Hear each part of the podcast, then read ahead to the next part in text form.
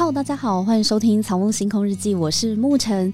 今天呢，又要来跟我的作家好朋友郑静怡呢来聊一部最近应该是炸翻社群的剧了，叫做《人选之人造浪者》。对，对，我们直接进入重点好了，讲五个 你最有感的 好重点，对，直接切入主题。好，我风格就是这样，OK，直接讲重点。好，呃，五个，五个，五个，好好好。第一个是我觉得，当然就是现在炸锅的，就是那个 JoJo 跟文芳的这条爱情线，就地结婚。因为现在已经呃，因为其实，在剧中有好几条感情线，对，有嘉靖跟方婷，对，然后文君跟。蔡蔡依安。和蔡依安的感情线，然后还有 JoJo 跟文芳的感情线，嗯、但 JoJo 跟文芳的这条爱情线炸锅，因为她就是女同志，哎、欸，我真的 CP 啊，她是女同志的颜值天花板，嗯、天菜啊！那网络上都说那个钟瑶演的 JoJo 就是女同志的天菜，对对对，对。其实当初看《人选之人》啊，就是我发现呃，谢盈萱演的角色翁文芳，嗯，她是女同志的时候，我很惊喜，嗯，因为。你知道台湾的那个电视圈很呃，虽然是说影剧台剧里面也有也有一些角色，他可能是同志身份，对对对对，可是。女同志是主角，放在政治剧里面，政治幕僚剧，而且其实蛮多琢磨的哦，几乎每一集都有带到，点到而已哦，还给他超多亲密互动的画面。对，没错。对，我就觉得哇哦，真的很很敢挑战哦，很敢挑战。对，因为都触碰到一些敏敏锐，会挑动到某些人的敏锐的神经。对，但是我很喜欢。对，就会觉得哇，因为这社会本来就是有各式各样的人啊，嗯，Why not？为什么不行呢？对。所以你你现在也觉得他们这一对是不是可以就地结婚？对，结婚结婚。虽然虽然演员们呃都各自有自己喜欢的的男性对象啦，但是我还是好希望他们可不可以出番外传哦、喔，就是敲完简历影跟验视机编剧，可不可以为他们出？对，因为现在大家都在敲说第二季啊，就是请把 JoJo 跟欧文芳的这条感情线比重放。对，大家都在敲碗，再猜一半。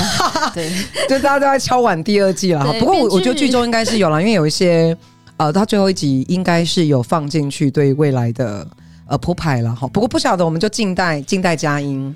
有啊，那个文芳不是要出来选吗？嗯、对，所以我觉得这应该是对第二季的铺排了。而且当然也也也在看观众的反应嘛。没有，就是现在网络上一致啊，怎么样？同意。你是同意什么？对，一致同意可以出第二季。OK，好。重点为什么让你印象深刻？对对对，其实是其实里面有个点我是非常感动的。终于有一部台剧为了同志议题出手打人。对，我先说打人是不对的，我们不鼓励暴力哦，不不鼓励暴力，因为剧中有剧中要强调的。剧中他打人也付了代价，对，剧中人他也付了代价，他也翁文芳也从此有了学习，也从中学习了。对，所以我并不鼓励打人，不是说暴力是对的。呃，当然我也会认为，如果放到真实我们现实社会当中，我们去学习，其实有很多的处理方式。嗯，但是我要带出的议题是，终于有一部台剧敢，真的敢，很敢，敢这么写，敢这么写，嗯，敢这么拍。嗯，所有的台剧，比比如说在剧中，我们很多为了强调戏剧化的效果，我们会打人，然后会动手啦，但没有一个剧敢碰触这个议题，为了同志议题而打人。我觉得这个非常勇敢，非常勇敢。当然不是合理化这件事情，但代表大家敢去做这件事情，大家敢去碰触这个话题，甚至是用没有包装过、很真实的方式。去凸显出同志这个议题，在台湾的社会仍然是被很多的人所歧视，仍然是被很多的人所伤害。对于多元观点这件事情，其实都还是存在着很多的限制跟困境。嗯、我觉得动手打人是凸显出，不只是同事啦，很多少数族群的观点，嗯，其实是被限制住的，甚至很多时候是会被用很恶毒的言语所伤害。这件事情真的存在在台湾。那、嗯、我觉得男同志也蛮委屈的，嗯、就是他们可能做出了某些行为，或者是因为个人做出了一些不当的行为，但是就会被归因说，因为你是男同志，这个标签会被放大，这是很奇怪的事情。八竿子打不着。我做错了事情，就针对我做错的事情讨论，为什么要有一个归因？是因为你的身份？这这是很吊诡的事情，因为异性恋就不会这样被这样子讲。异性恋一样打人好了，啊、对，一样打人，或是一样那个出轨，嘿，就不会被这样子讲劈腿。对，可是同志的身份，不管男同志或女同志，做跟异性恋一模一样的事情哦，可是他们就会被归因为因因为你的性向有问题，就就会被贴上有问题这件事，性向就会变成跟呃人格扯上关系，跟道德扯上关系。可是。可是这这完全没有 sense 啊，确实不合理啊。对，所以应该说，在现在的台剧，嗯、我觉得也一定是因为台湾准备好了，台湾的人准备好了，嗯、可以接受这样子的议题，公开的去讨论。我觉得最主要带出来是这个这个面向，嗯，台湾人可以公开讨论这件事情，它可以被浮上台面。嗯，那除了这个啾啾。跟欧文芳的天作 之合，对，对天造地设的一对之外，还有哪一些是你觉得最冲击的，或是最有感觉的五个片段？因为其实这整部剧都很冲击啦。哦，对，所以要选五个，我们也是想很久，哦、很难很难，对，因为怕路太长对，对，所以只能讲五个。好，第二个，其实还有有一幕，其实我非常触动，就是里面蔡义安，嘿。他是在剧中是公正党的小党工，他有一幕是被呃党部派去海边要去捡垃圾，因为他们有个议题是要打环保议题，就是 BPL 这个材质。材质对，所以他被派去海边拍垃圾，拍垃圾影片。嗯。真的是垃圾影片，它这这垃圾影片这四个字其实是双关。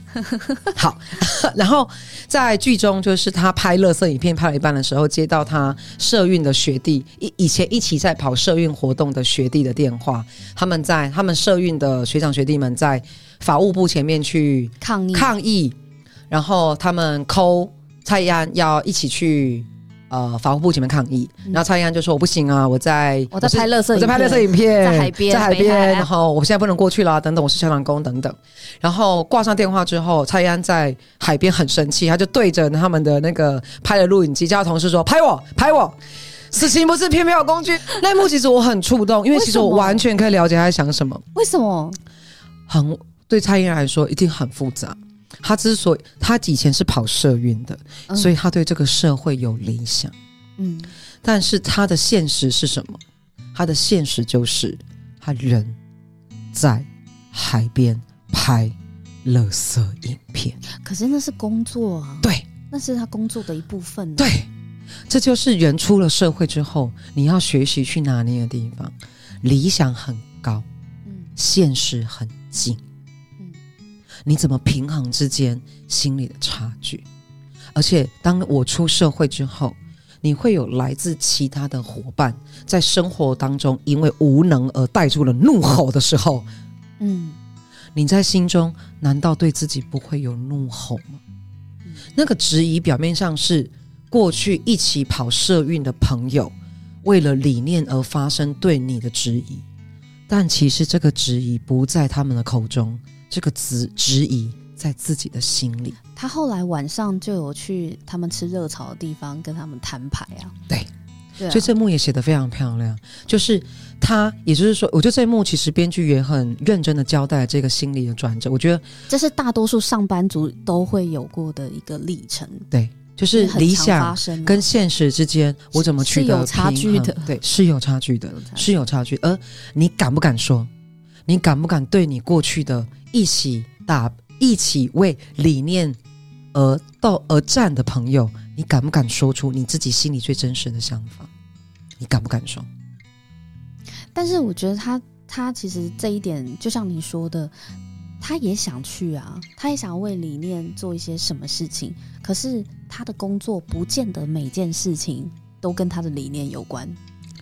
又或者，其实，在编剧在最后，其实有带出来一个很重要的点。我觉得为了这一个议题。编剧也做一个收敛了，也就是说，蔡押最后讲一句话，他好说：“如果再让那个孙令贤，就是剧中民和党的总统，再做四年，你们看看你们喊的东西能不能发生？这个世界会不会不一样？”所以，他终于蔡依安终于意识到一件事情：理念跟现实之间，真的那个距离，并不是物理上的距离，那个距离是时间上的距离。嗯、也就是说，我现在在现实生活当中做的每一件小事。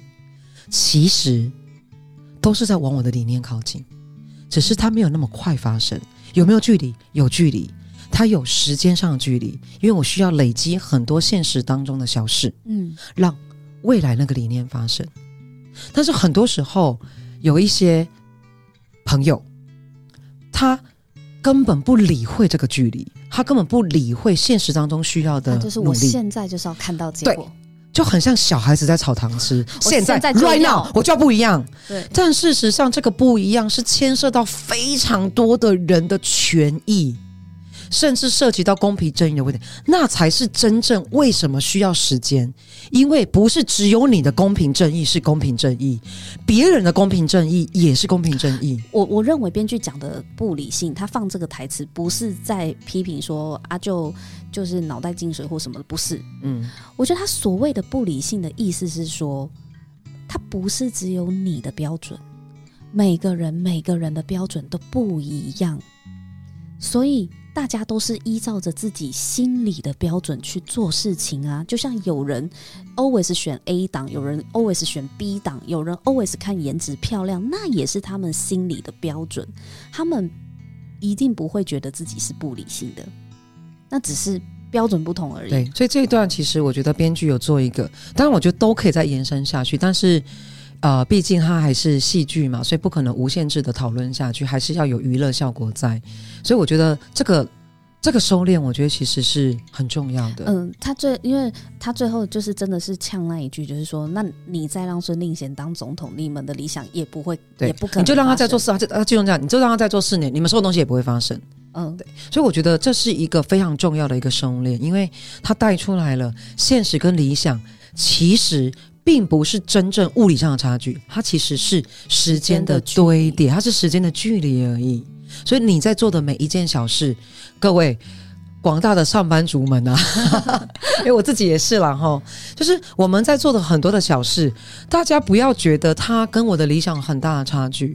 我做好的每一件小事，都在离我的理念更靠近。也许我有生之年不一定看得到，我不确定。嗯，也许它不会立即 right now 立刻发生，但不代表。我偏离我的愿景。再来就是，我觉得有个很重要的一个议题的讨论是，有一个有一幕是那个党主席林月珍去学生会去呃分享自己的议题的时候，有学生站起来说要讨问，要求林月珍立刻表态，你支不支持？你支持？你是否支持废死？好，那一段的攻防战最后结束了。当然，林月珍也是呃打选战打了很多年，很有经验的。主席了哈，所以他站上去，他也很在不表态的情况之下化解了那个冲突。是他的回答就会让人家的思维带到了一个不是对立而已，不是非一即二的这种对立的高度。所以林月珍他那一场的回答，我觉得超完美。应该说处理的很巧妙。嗯，其实这部剧啊，有好几幕都是冲突的场景，但都很巧妙的化解到。可是他也被批评了啊，你有回答跟没回答一样。对，到底有没有回答我们？你是否支持 Face？？对，这就是在后来最后那个。雅静跟文芳在讨论的议题，因为最后就是支持废死的同废死的同学们离开，边走就是边骂林月珍，他没有表态。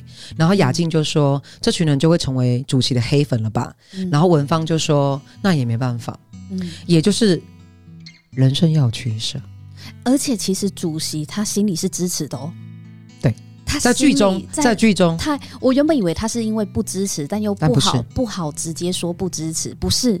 他心里是支持的，但即使如此，他也不能表态。哦，我有个点，我真的好喜欢，嗯，就是嘉靖跟文芳在 KTV 边哭边哭边吃牛肉面，哇，进步中年呢！我我看了超想吃牛肉面的，好？我很想知道那家 KTV 到底哪一家。我合理怀疑是钱柜，因为钱柜 KTV 的牛肉面跟水饺真的很好吃。我记得以前我还在当上班族的时候，在前一份公司，我们。呃，跟同事去或者跟朋友去 KTV 哦，我都不是去唱歌，我都是去吃钱柜的牛肉面跟水饺，真的很好吃。对啊，而且我很喜欢。哎，网络上在敲碗说，到底是哪一间 KTV，哪一间门市？对啊，包厢可以这么大，而且还有那个麦克风，它麦克风很高级，那个 stand，对，那个 stand 很可爱。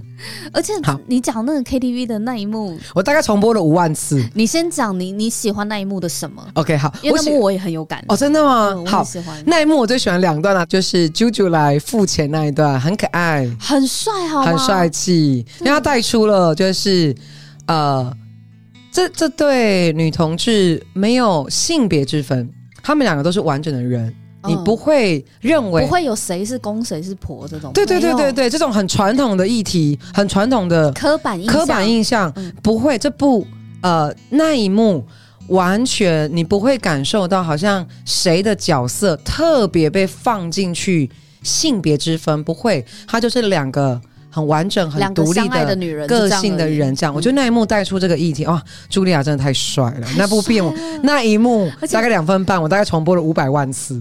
嗯，对，然后你就可以看，你就可以看到谢盈萱就是躺在他身上撒娇，对，会看会带出，因为那个欧文方是方方正正欧文方嘛，他本来是很刚强的，对，然后很很非常有条有理、很有原则的、很硬的，因为欧文方是方方正正欧文方嘛，他是非常有条有理、有棱有角，比较硬。其实他看硬啦，台语就看硬，嗯，但是在剧中感情线其实有效的柔化了。柔和了翁文芳的线条，就是只要还会撒娇，对，只要舅舅一出现，欧文芳就会出现恋爱中的女人的样子，嗯，就是整个线条就变得比较柔和，让整部剧其实就出现的比较舒服啦，比较比较 soft 的那个面相，会让人在看剧的过程当中，其实增添了一些情感的部分，又或者是有不同的。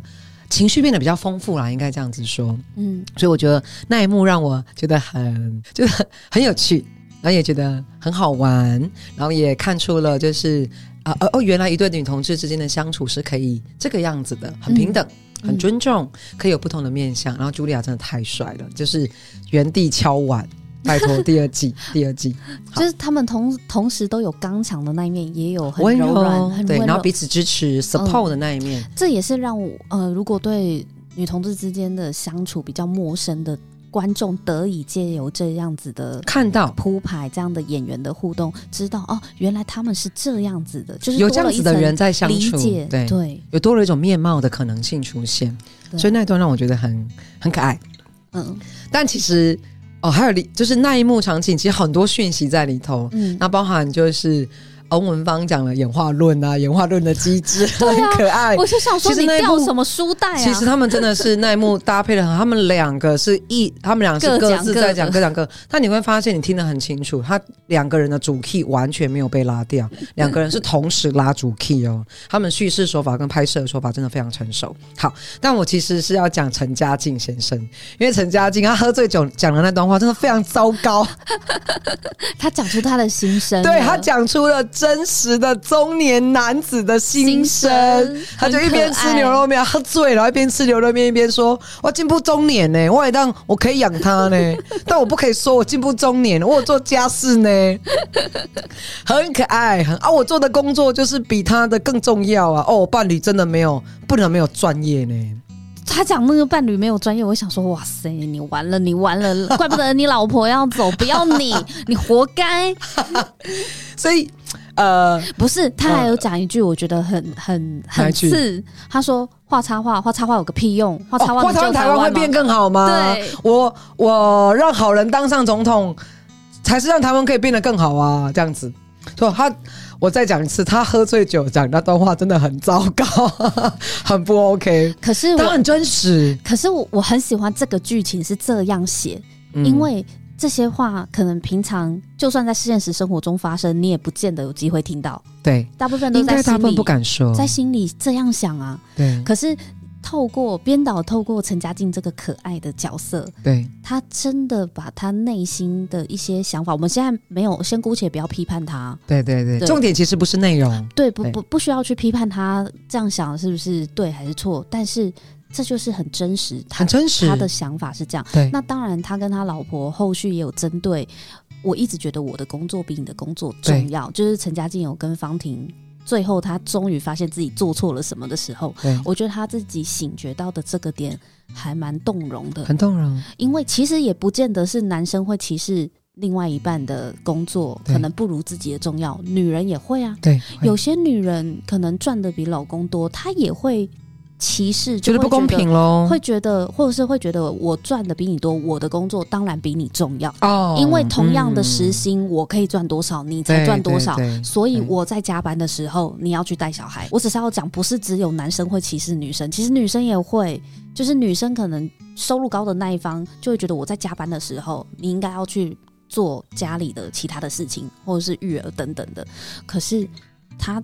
带来透过陈嘉静，就是他自己自己的觉察，他也发现了，他一直觉得他自己做的事情比插画家，因为他方婷的工作是插画家、嗯、来的重要。这其实是一个很大的反思，诶，我们是不是在生活中也默默的也有这样子的呃偏见，或是呃对另外一半的工作，其实我们也有这种念头，只是可能我们没察觉，对，我们没有那么深的醒觉，发现。哎、欸，我真的觉得我的工作比你重要。我觉得这跟我们社会的体制有关了，因为我们向来觉得赚钱才叫付出，我拿出钱才叫付出。但是在比如说家务的劳动，我们可能觉得理所当然。我们对、啊、或者是情绪的劳动，我们觉得理所当然。我觉得看不到这些付出。在阳性法则的社会里，所有阴性阴性的能力劳动或阴性的能力都会被轻视或忽略啊。对，嗯，我觉得这是一个比较大的一个议题，真的蛮大的。但我觉得开始有人正视这件事情，然后并且把它搬上台面，嗯、浮上就好像就好像我们本来就有一些问题是在台面下的，结果这一部戏就是把它摊开来讲。对，我们摊开来讲，呃，所以为什么他的台词那么打中人，就是因为很真实，我们太有感了。对，而且文芳的反应也很好笑，所以因为文芳也喝醉了，所以文芳的反应就是陈嘉静，你不能这样说。你这样真的不行。对，他也有告诉他，你你这样真的不行，你不能这样想。但欧文芳没有骂他。哦，不不需要啊。对，就是也就是说，其实我们真实跟朋友相处就是这样。你可以有各种想法，你可以有想法。我也知道你这想法很糟糕，我也会告诉你不行。对，但我不会因为这样子就跟你不是朋友，我会听你。嗯，所以很好很好玩，就是他们之间的友情，因为人跟人之间友情真的真的是这样，就好像有一幕是雅静跟文芳被。周刊拍到，就是用照片看图说故事，说他们大他们大谈女女恋啊，嗯、然后等等之类的。然后，呃，嘉靖嗯，把跟呃对文芳说的第一句话就是：“你跟他有没有？”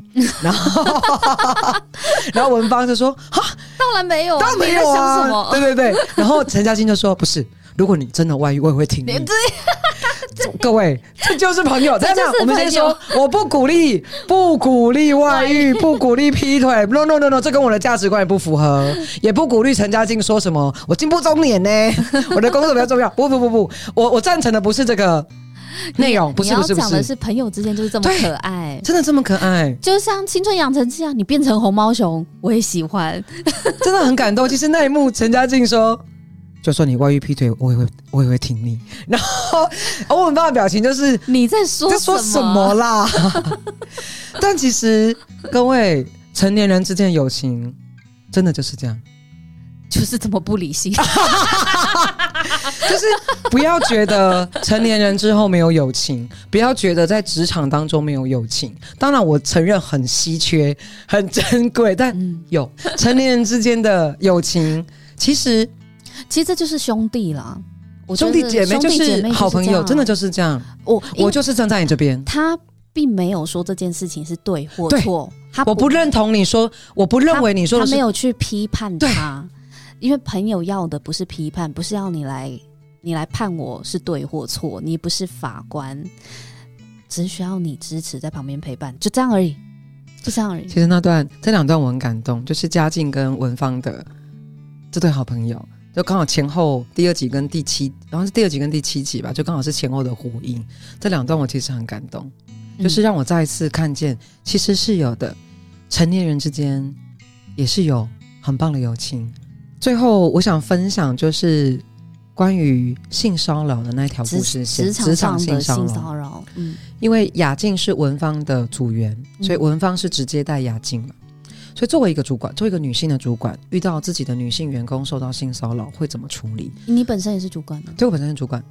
嗯、呃，所以在曾经在工作当中，我也遇过有客户，嗯，在不至于到性骚扰，但是在对女士、女性同事的相处上，在语言的界限上，其实我也认为有点逾越，很轻佻吗？轻佻的，嗯，对，会会让人不舒服，会让人主观上就是很不舒服，真的、哦、很不舒服。嗯、连我去呃从旁去去看他们的对话截图啦，又或者是去听他听同事转述，其实是真的很不舒服。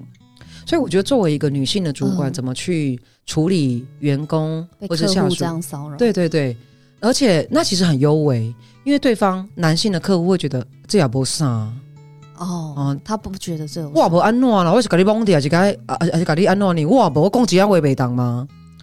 哦，他他觉得没什么，男性的客户觉得没什么，嗯，觉得我又没有怎么样，就是没有动手动脚，其他不算性骚扰，对，其他好像都可以。开个玩笑不行吗？你很没有幽默感，对，他们可能会这样想，对对对对对，而且我又没有说什么，我又没有很露骨，嗯，说些。呃，可能也没有讲到很黄的东西。对对对，我又没有很露骨。嗯，好，但我觉得这段其实我非常有感受，因为我作为一个主管的时候，你曾经处理过这样的事情。